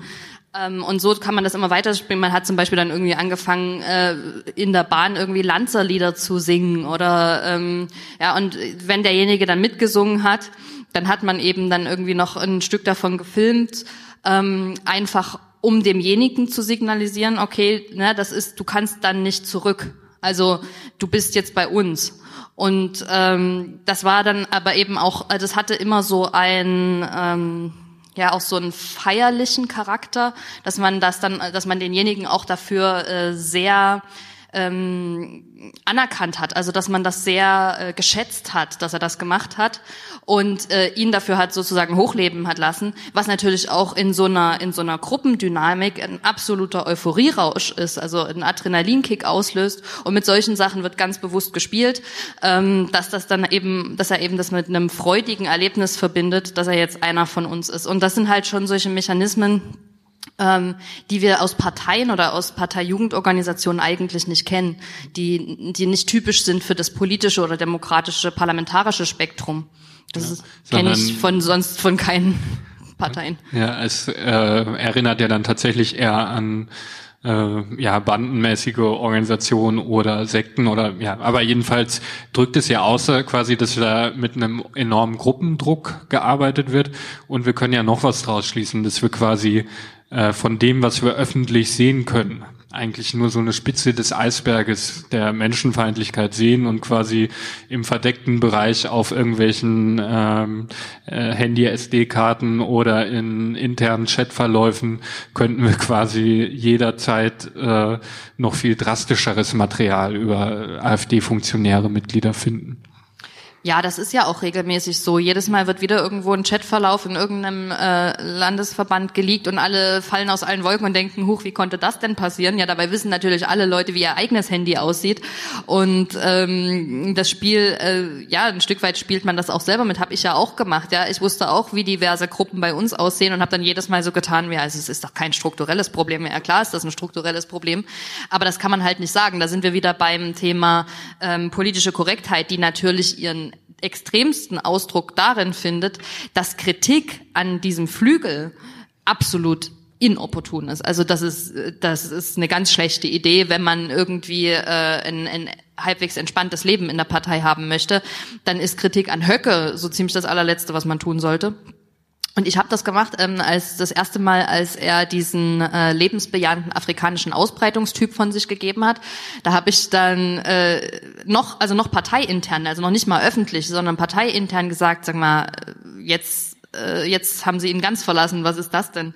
Und daraufhin schlug mir eine Welle von Hass entgegen, auch von Leuten, mit denen ich mich immer im Persönlichen eigentlich gut verstanden habe. Wir hatten jetzt keinen Beef miteinander. Und ähm, da, da habe ich auch gemerkt, dieser ganze Zusammenhalt, dieses ganze, ja, wir gegen die da draußen, das kann innerhalb von Sekunden umschlagen zu alle gegen dich. Und wenn man das einmal mitbekommen hat, dann ähm, kann ich mir vorstellen, dass es da ganz viele Leute gibt, die sagen, okay, okay, ja, sorry, mein Fehler. Ja, und das ist äh, gerade, wenn wir von der Jugendorganisation sprechen, wo diese Mechanismen am stärksten ausgeprägt sind, reden wir ja auch von Leuten, die die geringste politische Erfahrung haben und im Zweifel vielleicht auch noch nicht so das Selbstbewusstsein, dass sie wirklich sagen können, äh, ja, ist aber trotzdem meine Meinung, bleibe ich jetzt bei. Und das ist eben das Gefährliche, dass wir da unter Umständen Leute einfach politisch geprägt werden und wir die für immer verlieren. Und das ist das Gefährliche. Aber diese Methode der Grenzüberschreitung, sie wirkt ja quasi nicht nur auf die einzelnen Mitglieder oder auf die Gruppe, sondern äh, es ist ja auch eine Methode, mit der die AfD quasi äh, im politischen Diskurs äh, quasi Raum gewinnt. Ich fand das sehr stark. Ich glaube, du warst bei Markus Lanz gewesen, äh, als jemand. Als jemand von äh, Merkels Grenzöffnung gesprochen hat und du dann gesagt hast, Moment mal, das äh, ist doch Blödsinn und sorry, aber das haben wir bei der jungen Alternative so erfunden. Die Grenzen waren schon vorher offen. Ähm, jetzt vor kurzem äh, der neue Sprecher der Jungen Union hat in Bezug auf Merkels Flüchtlingspolitik von einer Gleichschaltung gesprochen. Wie erklärst du dir das, dass diese Narrative, die ursprünglich aus dem Umfeld der AfD kommen, die da erfunden werden, die da ähm, quasi geschliffen und gefeilt werden, dass die dann tatsächlich so stark rezitiert werden und so stark in die äh, breite Bevölkerung, in die Öffentlichkeit reinkommen. Ja, ähm, also das ist die, die Strategie der sogenannten Fundamentalopposition. Das heißt, ähm, man äh, geht ganz bewusst vom äh, rechten Rand, bewegt man sich immer weiter nach rechts und baut politisch gesehen sozusagen eine Art Vakuum auf. Ja, man setzt die Partei ähm, links neben sich sozusagen, die CDU, setzt man unter Zugzwang. Ähm, wenn, ähm, wenn sie dem nicht nachkommen würde oder wenn sie diese Töne nicht mitbedienen würde, würde sie einfach Leute am rechten Rand an die AfD verlieren. Und um das zu verhindern, dehnt sich die Partei sozusagen aus. Man, ähm, man will erreichen, dass sich ein zweiter Flügel innerhalb der CDU bildet, der rechts an die AfD andocken kann. Und ähm, dann will man Stück für Stück den äh, gemäßigten Flügel der CDU nachziehen. Daraufhin natürlich auch die SPD und das können wir uns dann durch das ganze Parteienspektrum einmal durch vorstellen. Ähm, diese Strategie funktioniert auch bedauerlicherweise, ähm, obwohl die CDU eigentlich wissen müsste, dass es nicht funkt, also dass es für sie keinen Vorteil bringt, sich darauf, also man müsste eigentlich diesem Sog widerstehen, dann würde dann nämlich, dann würde sich die AfD nämlich ins Abseits katapultieren, weil sie alleine auf weiter Flur stehen würde.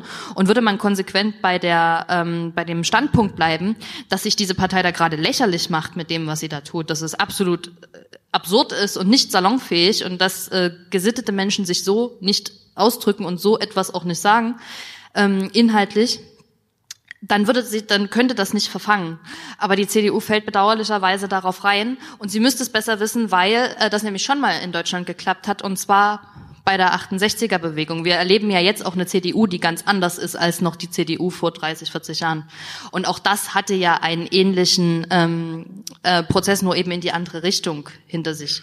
Und ähm, wenn wir uns, also der, der einzige politische, der einzige politische ähm, Akteur, der von dieser Entwicklung profitiert, ist die AfD natürlich, weil sie erstens salonfähig wird und weil sie zweitens natürlich die Leute, wenn ähm, wenn äh, sie kriegt sozusagen einen gemäßigten Kronzeugen. Ja, also wenn die CDU das Gleiche sagt wie die AfD, wählen die Leute erstens das Original, das ist die AfD, und zweitens bekommt ihre Aussage auch noch so einen seriösen Anstrich. Und es ist natürlich mit Abstand das Gefährlichste, was überhaupt passieren kann. Ja, und äh, ich finde dieser Sog, gerade weil er nach rechts geht, äh, ist ja auch hochgefährlich. Also ich meine, wir hatten äh, eine relativ äh, ja, relativ äh, peinlich verlaufene Kampagne der identitären Bewegung erlebt, die da irgendwie auf dem Mittelmeer was auch immer gemacht haben, aber sie haben quasi dieses Narrativ von wegen, dass private Seenotretter mit Schleppern zusammenarbeiten würden, in die Welt gesetzt. Und äh, heute sind wir tatsächlich so weit, dass selbst ein Bundesinnenminister meint, äh, private Seenotrettung irgendwie kriminalisieren zu müssen. Also das hat ja äh, wirklich konkrete Auswirkungen bis hin zu, dass eben die, Fra äh, die Frage gestellt wird und legitim erscheint, ob man noch Menschen äh, retten darf, die im Mittelmeer ertrinken. Und in dem Fall äh, haben wir es da ja quasi auch mit einer Geschichte zu tun und ich glaube, das ist äh, wirklich eine wichtige Methode der AfD, dass man mit Fake News arbeitet, also mit Sachen, die letztendlich äh, einfach äh, teilerfunden sind oder komplett erfunden sind. Und ähm, ich würde jetzt einmal ganz kurz ein aktuelles Beispiel vorstellen und dich dann gerne dazu fragen, was du auch für Erlebnisse mit Fake News in der Partei gemacht hast. Und zwar ist es die Seite www.messereinwanderung.de, die wird betrieben von der Bundestagsfraktion der AfD. Wenn Sie da aus dem Pressum gehen, dann haben Sie Platz der Republik 1 in Berlin, da haben Sie einen Bundesadler.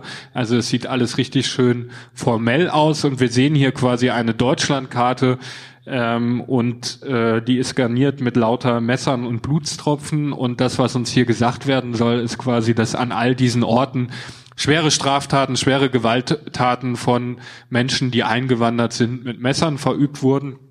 Und äh, das Ganze ist wirklich zutiefst perfide, weil wenn man sich dann die Fälle im Einzelnen durchliest, ne, dann sehen wir hier einen Fall aus der Stadt Altenburg. Da geht es letztendlich darum, dass ein äh, junger Mensch afghanischer Herkunft, 19 Jahre alt, ein Kaugummi geklaut hat.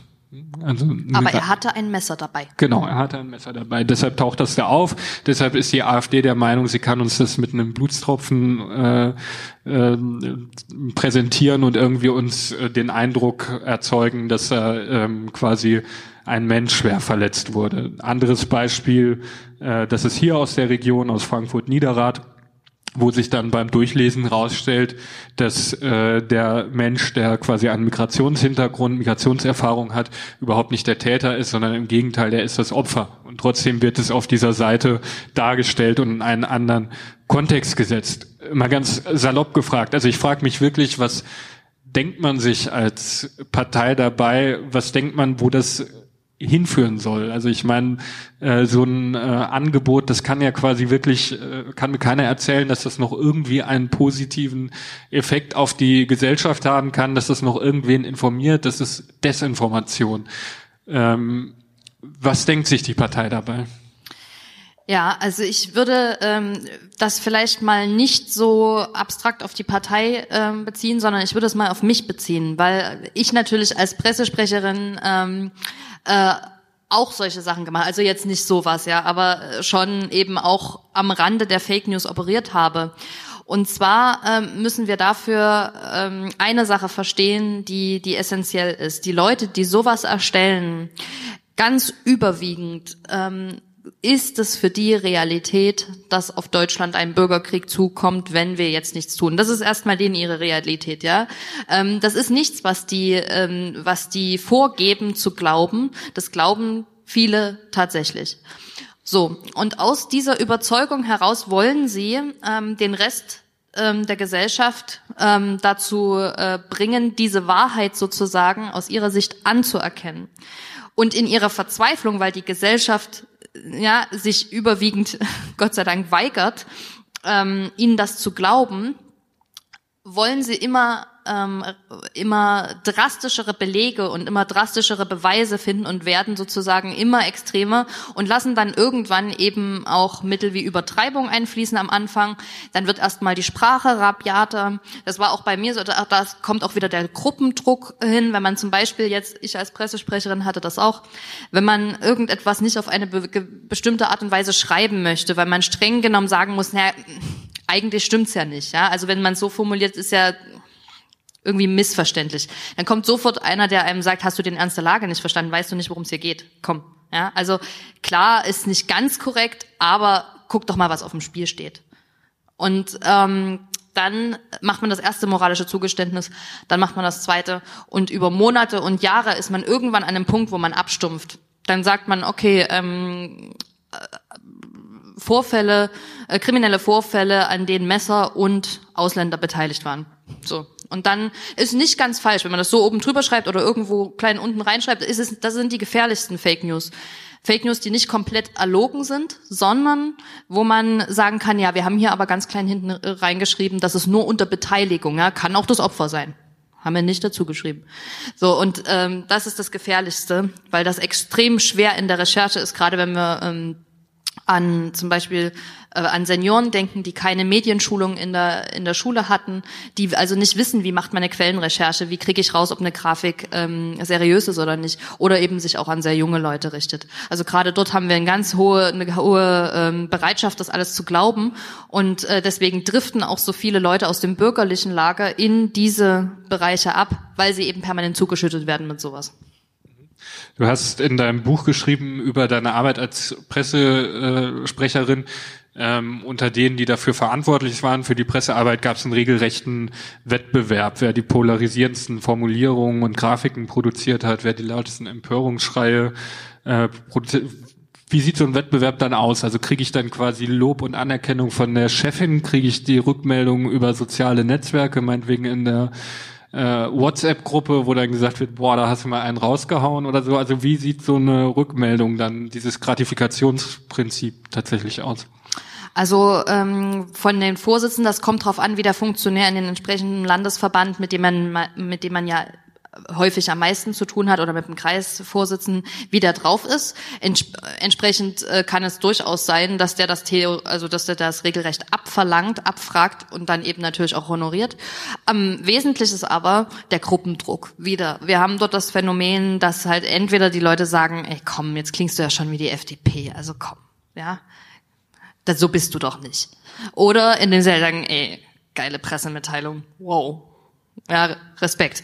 Ähm, und das ist, wenn man permanent in diesem Umkreis ist, ist ja nicht nur das Gefährliche, dass man sich permanent unter Druck gesetzt fühlt, sondern die eigene Wahrnehmung verschiebt sich ja auch. Wir, wir vergleichen uns ja permanent mit unserem Umfeld und eine reine, ich sag mal, eine reine, eine reine Wahrnehmung von Gut und Böse aufrecht zu erhalten in einem Umfeld, was eine komplett andere Definition hat, ähm, das ist dann schon ähm, schwierig.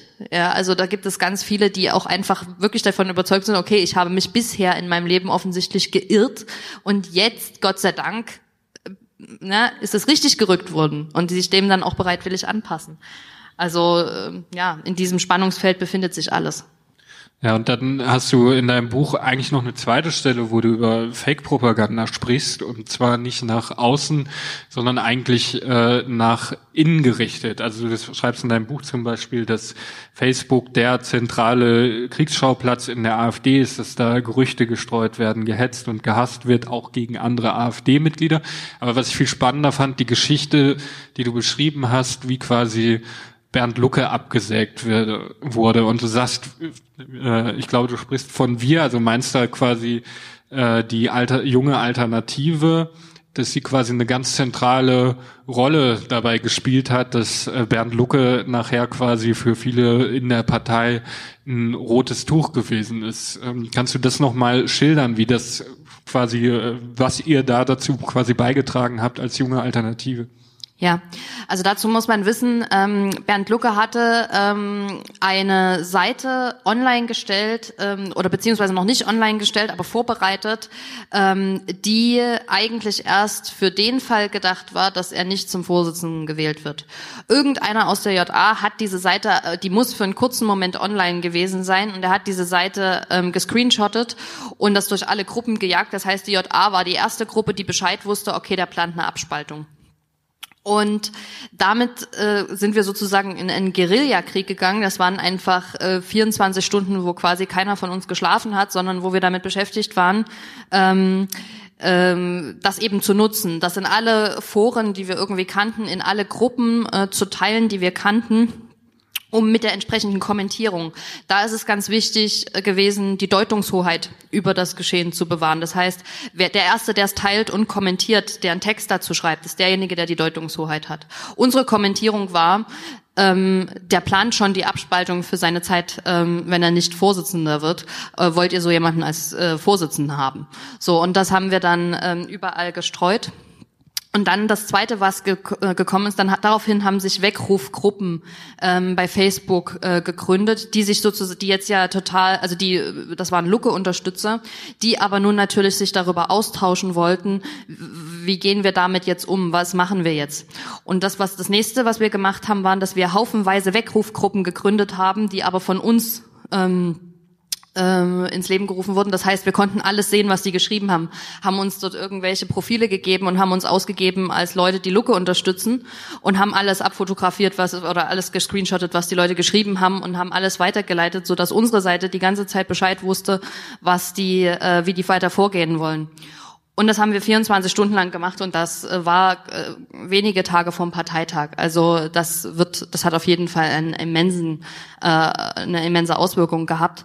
Und ähm, ja, also das, da ist, das ist wieder so ein Beleg dafür, dass die junge Alternative in der ähm, AfD eine, eine, auch eine sehr zentrale Rolle spielt. Nicht nur der Flügel, sondern auch die junge Alternative. Und wenn ich an der Stelle nur ganz kurz, weil es aus meiner Sicht wichtig ist, ganz kurz was zu den sozialen Netzwerken und der AfD sagen kann. Ähm, ein Grund, warum die AfD so erfolgreich gewesen ist, ist, dass sie sich ein, ähm, ein Konzept für die sozialen Medien zurechtgelegt hat, was ähm, zugegebenermaßen wirklich genial ist.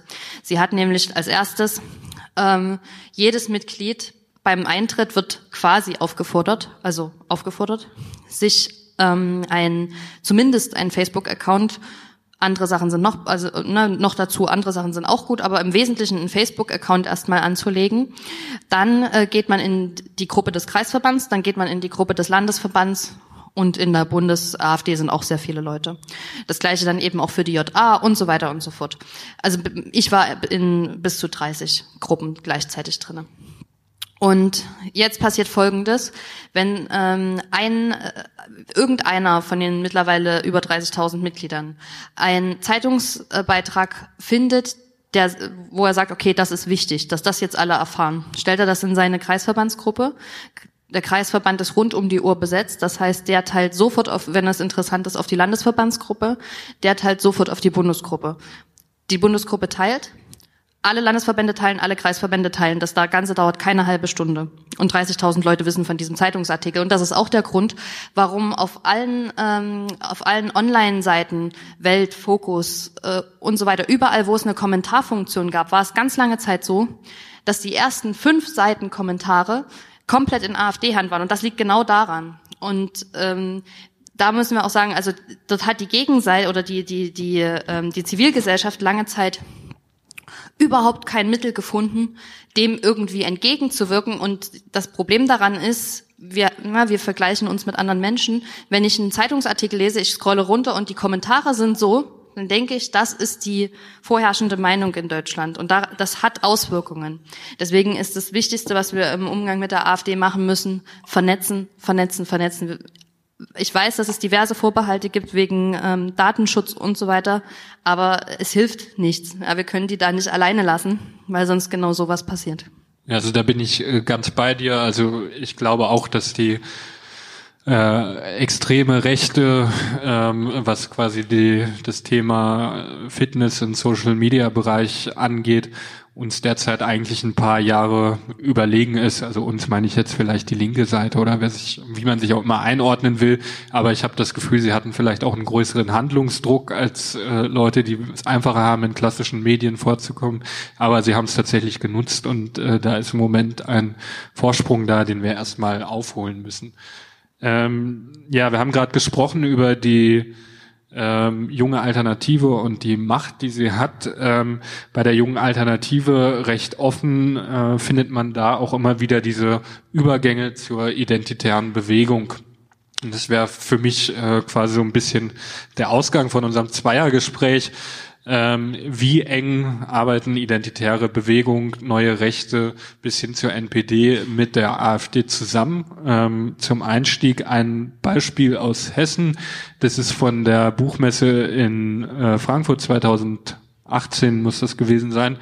Äh, genau, 2018. Wir sehen die äh, Landtagsabgeordnete Alexandra Walter äh, zusammen mit äh, einem rechten äh, ja, Blogger möchte ich ihn fast nicht nennen, äh, Fake News Produzenten und wir sehen im Hintergrund ähm, einen Aktivisten der jungen Alternative aus ähm, Hessen, der meines Wissens auch aktuell im Landesvorstand sitzt und wir sehen dann nochmal eingekringelt eine Aktivistin der identitären Bewegung. Ähm, im Buch sagst du, dass äh, es irgendwie für dich offensichtlich ist, dass viele Leute in der AfD die identitäre Bewegung im Prinzip als außerparlamentarische Hilfstruppe oder Verbündete äh, betrachten. Nun gibt es ja eigentlich einen Abgrenzungsbeschluss gegen die identitäre Bewegung. Was ist denn der bitte wert? Ja, so ungefähr genauso viel wie die zwei Parteiausschlussverfahren gegen Höcke. Ja, also ähm, es gibt viele Sachen, die in der AfD gemacht werden, um irgendwas der Öffentlichkeit vor eine Kamera zu halten, die aber, ähm, ähm, wo man sich halt bei der Pressemitteilung, das Schwierigste daran ist wirklich bei der Pressemitteilung nicht zu lachen, wenn man das halt erklärt, ähm, dass man sich da jetzt gerade ganz extrem von denen distanziert. Ähm, also das ist ähm, ja, das ist das Papier nicht wert, auf dem er, ich weiß nicht, ob er überhaupt ausgedruckt worden ist, aber jedenfalls ist das nicht wert. Ähm, das hat keiner jemals ernst genommen, zumal man, wie will man das? Wir hatten, also wir hatten wirklich, ich habe das in Sachsen versucht ernst zu nehmen, diesen Abgrenzungsbeschluss in, einfach in Bezug auf neue Mitglieder, die sich bei uns beworben haben. Und ich habe versucht rauszufinden, ist der von der identitären Bewegung oder nicht, ja? Und wie findet man das jetzt raus? Also klar, gehe ich erstmal die Profilfotos durch und äh, manchmal habe ich das Glück, dass ich eine Lambda-Fahne irgendwo im Hintergrund sehe. Das macht es mir natürlich einfacher. Kann ich sagen, ja, okay, was hat er da zu suchen? Hat er nichts zu suchen, raus. Aber ähm, wenn ich mich da erst durch äh, 2000 ähm, AfD-Facebook-Freunde, also es ist unter AfDlern üblich, dass man jede Freundschaftsanfrage annimmt, die von einem anderen AfDler kommt und auch selber jedem eine schickt, dem man im Internet bege also im, im Netz begegnet. Auch dadurch funktioniert das Netz übrigens sehr gut. Ähm, das heißt, ich muss mich dadurch 2000 Freunde durchklicken und gucken, wie viel Prozent sind IB und wie viel nicht. Also das ist ähm, ja, das ist sehr anstrengend. Das hat äh, hat man von Anfang an gewusst, dass das nicht durchsetzbar sein wird. Und eine inhaltliche Abgrenzung von der identitären Bewegung hat ja auch nie stattgefunden. Das ist nämlich das Einzige, womit man solche Leute effektiv rauskriegen kann, indem man etwas sagt, was denen ihrem Grund äh, Überzeugungen zuwiderläuft. Das ist die einzige glaubhafte Abgrenzung, die es gibt. Und äh, die ist nie erfolgt, weder zum, äh, zum, zu der identitären Bewegung, auch die, was die AfD gerade in Bezug auf, auf die JA macht. Das ist alles kompletter, das ist komplette Show. Wir haben nicht eine wirksame Abgrenzung wirklich gehört. Und äh, wir haben auch bis jetzt noch kaum äh, Parteiausschlussverfahren, die irgendwie durchgegangen sind. Das darf man halt auch nicht vergessen. Parteiausschlussverfahren, ähm, die ja auch immer so eine Form von Abgrenzung symbolisieren sollen, sind ja nur dann ähm, irgendwas wert, wenn sie auch durchgehen durch die Schiedsgerichte. Jetzt weiß man aber in der AfD, oder beziehungsweise man hat die Schiedsgerichte angewiesen, nichts zu machen. Und die machen nichts. Das heißt, die fassen, sobald die sehen Parteiausschlussverfahren, kommt das auf den großen Haufen zu den anderen Parteiausschlussverfahren und das, da kann sich dann das nächste Schiedsgericht mal drum kümmern. Und äh, ja, das heißt, das passiert natürlich nie. Sind dann alles immer strategische Aktivitäten, die für die Öffentlichkeit durchgeführt werden, also wo man uns quasi an der Nase rumführen will und sagen will, guckt mal, wir haben doch was gemacht und äh, eigentlich weiß parteiintern jeder, und jede, ähm, jo, das landet eben auf diesem Haufen dann quasi und ähm, muss ich mich eigentlich nicht dran halten. Ähm, Im Buch hast du äh, geschrieben, äh, dass du dann irgendwann auch quasi den Mitgliedern von äh, deinem JA-Verband äh, quasi, du schreibst machtlos, erlaubt hast, quasi bei der äh, bei IB auch mal äh, quasi irgendwie Veranstaltungen oder so zu besuchen, wenn sie quasi Fotos vermeiden mit Berühmtheiten, wenn sie gucken, dass äh, Lambda-Symbole abgebildet werden. Das klingt für mich so, als äh, wäre da tatsächlich ähm, ja, ein großer Drang auch innerhalb der jungen Alternative da. Viele Leute, die äh, einen großen Wunsch danach spüren, quasi bei der identitären Bewegung irgendwie äh, gesehen zu werden. Und ich habe das äh, selber auch beobachten können bei einer Demonstration in äh, Kandel, ähm, die durchgeführt wurde, dass da quasi äh, JA-Mitglieder aus ähm, Hessen, Rheinland-Pfalz, Baden-Württemberg äh, zusammen quasi identitäre Bewegungen gespielt haben. Also die sind nicht mit äh, blauen Fahnen von der JA rumgelaufen, sondern äh, mit Schwarz-Gelb und haben die Parolen der identitären Bewegung äh, gegrölt. Ist die identitäre Bewegung für viele Leute in der JA so eine Art Vorbild, Rollenmodell? Wäre man gerne so jemand ähm, wie äh, die bekannten Aktivistinnen und Aktivisten der identitären Bewegung?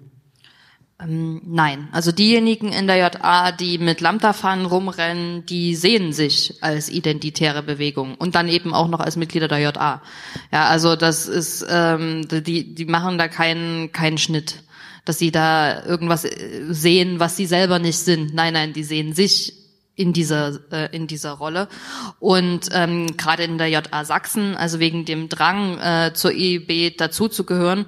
Ich habe dann schon irgendwann gesagt eigentlich ist nicht mehr ganz klar ähm, welche welche Organisation jetzt in welcher aufgegangen ist. Also ist jetzt die JA Sachsen ähm, eine, eine große Menge Personalunion der IB oder ist die JA ähm, quasi Teil der IB geworden. Also es war zwischendurch eine komplette Personalunion. Man kann das von den Mitgliedern her überhaupt nicht mehr trennen. Und deswegen habe ich auch irgendwann gesagt, ja, was soll ich machen? Ja, ob ihr da, also ihr hört, äh, davon abgesehen, dass ihr eh nicht auf mich gehört hätten, aber ähm, ja, ich, ich stand da dem relativ hilflos gegenüber und und habe halt gesagt, ja, dann guckt halt wenigstens das und das war auch im Übrigen was, was wir mit Martin Sellner besprochen haben. Ich habe mich ja mit ihm in Wien getroffen und äh, da ging es, äh, das ist zum Beispiel auch noch interessant, ähm, weil Sven Tritschler ja sagt, er ähm, hat, hätte sich zwar mit ihm da, also wir haben uns zu dritt getroffen und er sagte, es gab keine politischen Absprachen. Ähm, wir hätten uns einfach nur zum Kaffee getroffen. Und das ist, war aber zum Beispiel eine politische Absprache, dass wir gesagt haben, okay, bei Veranstaltungen von uns keine Fahnen von euch, bei Veranstaltungen von euch keine Fahnen von uns, können wir uns darauf verständigen. Und das hat er dann gesagt, dass er das entsprechend weitergeben wollte. Auch das hat übrigens nicht funktioniert, weil dazu muss man auch noch wissen, die ganzen Organisationen am rechten Rand sind ähm, vergleichsweise, ähm, also was ähm, ja, mit Autorität, zur Autorität haben sie einfach ein, ein zwiespältiges Verhältnis. Wenn es darum geht, irgendwie ihre Neigungen oder ihren, ihren Patriotismus irgendwie eindämmen zu wollen, reagieren sie sehr ruppig. Wer allerdings diesen Patriotismus vollumfänglich ähm, ähm, unterstützt, der hat die bedingungslose Hingabe. Deswegen ist der Flügel ähm, funktioniert quasi wie ein Kippschalter. Wenn Höcke sagt das, dann ist das und dann machen alle das Gleiche. Das heißt, wenn der sagt, äh, zum Beispiel hat er auch gesagt, ähm, zu meinem Buch äußert man sich grundsätzlich nicht. Seitdem kam nichts mehr. Also nicht mehr in der Öffentlichkeit. Ja, mein Postfach immer noch, aber nicht mehr in der Öffentlichkeit. Und ähm, das ist eben äh, das, das, ähm, ja, das Gruselige daran, dass man sich wirklich vorstellen muss, ähm, dass sich eine ganze oder eine, eine Organisation mit über 10.000 Menschen gleichzeitig verstellen kann, weil er das so angeordnet hat. Und äh, ja, also da darf man sich nicht täuschen lassen, weil man gerade nicht viel hört von denen. Das äh, kommt von oben. Also kurz noch zur Erläuterung, Sven Tritschler war damals äh, Bundesvorsitzender der Ist das, glaube ich, auch noch, oder? Ist er noch? Ich glaube, ist er ist noch? mittlerweile nicht mehr im Bundesvorstand der jungen mehr? Alternative. Entschuldigung? Ich glaube, er ist einfach rausgewachsen. ähm, Äh, wenn man äh, über die identitäre Bewegung spricht, dann muss man ja natürlich in Deutschland auch irgendwie immer über äh, Götz Kubitschek sprechen, äh, der einen maßgeblichen Einfluss auf die identitäre Bewegung hat und auch einen Einfluss auf die AfD, zumindest auf den Höckeflügel. Im äh, Buch sagst du, äh, Kubitscheks Haus in Schnellroda ist eine Art intellektuelle Verbindungsstelle des Höckeflügels, eine Schnittstelle zwischen Partei und vorpolitischem Raum, wo auch Parteistrategien besprochen werden. Melanie Ammann hat mal gesagt, Götz Kubitschek sei im Hinblick auf die AfD eine Person, die ständig überschätzt und ständig unterschätzt würde. Ich selbst gehöre zu den Leuten, die ihn eher tendenziell überschätzen. Also ich sehe eigentlich andauernd, dass Themen, die er setzt, irgendwie drei Wochen später in der Partei ankommen und irgendwie mehr oder weniger Parteilinie werden. Äh, zu welcher Fraktion gehörst du? Welchen Einfluss hat Götz Kubitschek und sein äh, Konglomerat an Satelliten, also sei es der Verlag, sei es die Zeitschrift, ähm, auf die ähm, AfD. Ja, das ist tatsächlich einer der seltenen Fälle, wo ich Melanie Ammann in der Bewertung der AfD ganz und gar nicht folgen kann, weil es ist schwer, Götz Kubitscheks Einfluss mittlerweile noch zu überschätzen. Das ist äh, ohne dass er Mitglied ist, ist das der zweitmächtigste Mann der AfD, weil er der engste Vertraute von Björn Höckes und die beiden ein gleichberechtigtes, partnerschaftliches, ähm, ähm, intellektuelles Austauschmodell da fahren. Ähm, und er ein ganz, äh, ja, also er vertraut ihm wie keinem Zweiten in der Partei. Und er spricht tatsächlich Strategien mit ihnen ab, mit ihm ab. Ähm, Höcke ist eher so ein bisschen der, ja, der, der Wortakrobat, ja, also er findet diesen, diesen Ton, den seine Anhänger an ihm so lieben, diesen, diesen ganz speziellen martialischen, aber eben auch teilweise romantischen Ton. Schmalzigen Ton. Hm. Schmalzig, romantisch, aber eben auch äh, im, im richtigen Moment martialisch. Und ähm, alles, was an Strategie kommt, kommt alles von Götz Kubitschek. Höcke ist kein Stratege. Und äh, von daher äh, ist es gerade jetzt mit der aktuellen Ausgangslage, wenn wir sagen, ähm, der Flügel hat bundesweit 40 Prozent, ist damit das dominante Lager in der AfD, weil die anderen beiden Lager ähm, zerstritten sind, ähm, dann müssen wir konstatieren, dass spätestens jetzt ja Höcke der Zwe äh, Kubitschek der zweite Mann im Staat ist. Und äh, wie gesagt, Götz Kubitschek hängt ja eben ganz eng mit äh, Gruppierungen zusammen, die rechtsextrem einzuordnen sind, identitäre Bewegungen und Co., die vom Verfassungsschutz äh, beobachtet werden. Ähm, ich habe jetzt hier einen Screenshot mitgebracht. Äh, das ist quasi äh, zumindest im, in der Ortschaft, wo dieses Haus von Götz Kubitschek steht und es ist quasi eine Veranstaltung des Instituts für Staatspolitik. Es war die Winterakademie dieses Jahr. Da dürfen angeblich ähm, Leute bis 35 Jahre teilnehmen, die quasi der neuen Rechten zugeneigt sind. Ich habe irgendwann Bilder aus dem Publikum mal irgendwo gesehen, da saßen dann doch recht viele ältere Herren, unter anderem auch Andreas Kalbitz und äh, Björn Höcke.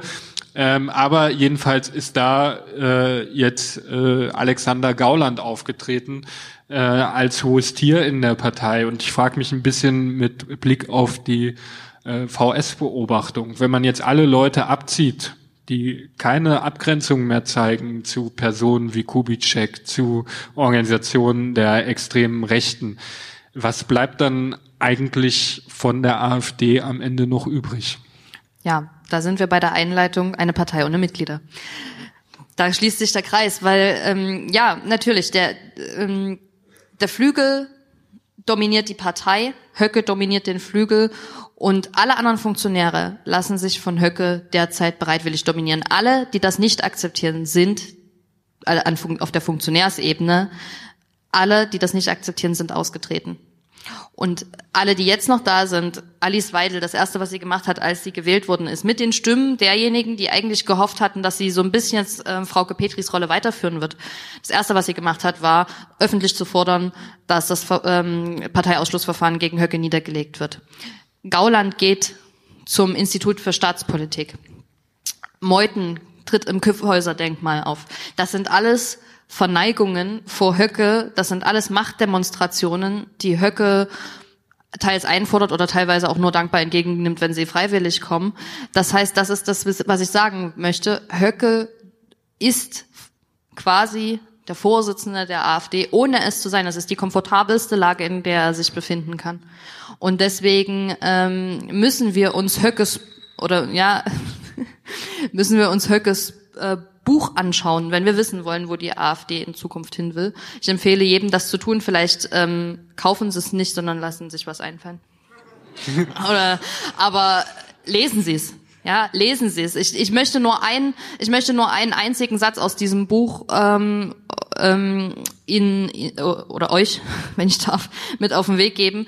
Äh, und dieser Satz lautet: ähm, Wenn man das Ruder in Deutschland noch mal rumreißen möchte, dann muss der neue Machthaber äh, zwangsläufig Dinge tun, die seinem moralischen Empfinden eigentlich zuwiderlaufen. Und wenn wir uns jetzt vorstellen, dass Höcke sich ja selber in der Position sieht, optimalerweise der neue Machthaber zu sein, dann muss ich ganz ehrlich sagen, dass es meine Fantasie sprengt, was dem moralischen Empfinden eines Björn Höcke eigentlich noch zuwiderläuft. Okay, ähm, ich hätte eigentlich noch super viele Themen jetzt gerne mit dir besprochen. Wir haben viel zu wenig über Hessen gesprochen. Ich denke, wir können das gleich in der Diskussion noch nachholen. Deshalb würde ich dich jetzt abschließend an das, was du gerade gesagt hast. Du hast über die Macht von Björn Höcke gesprochen, über die Sachen, die er in seinem Buch andeutet, wo man den Eindruck haben kann, oh weil, wo geht das hin?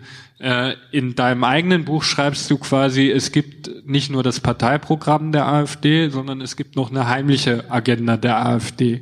Also vielleicht kannst du das nochmal abschließend als Einschätzung geben. Wofür steht für dich diese Partei? Wo will sie hin? Ja, auch dort gibt uns wieder äh, Höckes Buch äh, viele Anhaltspunkte. Ähm, die AfD von heute möchte ähm, eine Remigration, das heißt de facto Vertreibung, aber Remigration ist das Wort, ähm, wo Höcke gesagt hat, es klingt schöner. Ähm, er hat auch eine Zahl ausgegeben, ähm, 400.000 ist, glaube ich, der letzte Stand, den er gegeben hat. Oder Minusmigration, sagt er auch sehr gerne. Ähm, wenn wir uns diese Zahl angucken von 400.000, kommen wir nur auf diese Zahl, wenn wir auch ähm, deutsche Staatsbürger mit Migrationshintergrund ähm, mit dazu rechnen. Das heißt, wir reden hier de facto davon, dass deutsche Staatsbürger aus Deutschland ähm, ausgewiesen werden sollen. Das ist das Erste. Das Zweite haben wir schon angedeutet gefunden in dem äh, Lehrerportal, wo sich die, wo die Schüler ihre Lehrer melden dürfen, wenn sie oder melden können, wenn die äh, schlecht über die AfD reden. Ähm, das Ganze muss man sich ja bloß ein Stück weit erweitert vorstellen, dann kann man dann auch noch seine Eltern eintragen. Das nächste ist ähm, die Presse natürlich. Auch da haben wir äh, diverse Äußerungen von verschiedensten Kreisverbänden, die gesagt haben, ja, am Tag X werden, das äh, war auch, glaube ich, sogar hier in Hessen, ähm, am Tag X werden die, ähm, die Journalisten, die nicht richtig über die AfD berichtet haben, auf die Straße gezerrt und aus ihren Verlagshäusern vertrieben. Und ähm, ja, also das alles ist ähm, ist das ist die Zukunft, in die in die wir nach Höckes Fantasie schreiten werden, wenn diese Partei äh, weiter an Macht gewinnt. Ja, wir sehen eine sehr bedrohliche Zukunft, für die diese Partei steht. Umso dankbarer bin ich dir, dass du heute hierher gekommen bist und uns quasi aus diesem Innenleben diese spannenden Aspekte berichtet hast. Ganz herzlichen Dank dafür. Ich bitte euch alle um einen Sehr kleinen gerne. Zwischenapplaus. Franziska Schreiber bleibt noch hier für die Diskussion mit euch. Vielen, vielen Dank. Sehr gerne.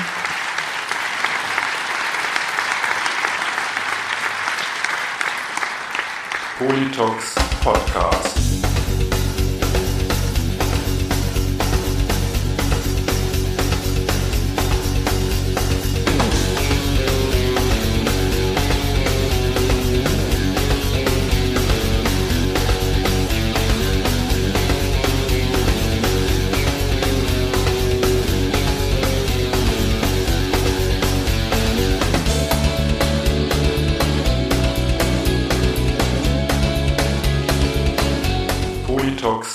Podcast.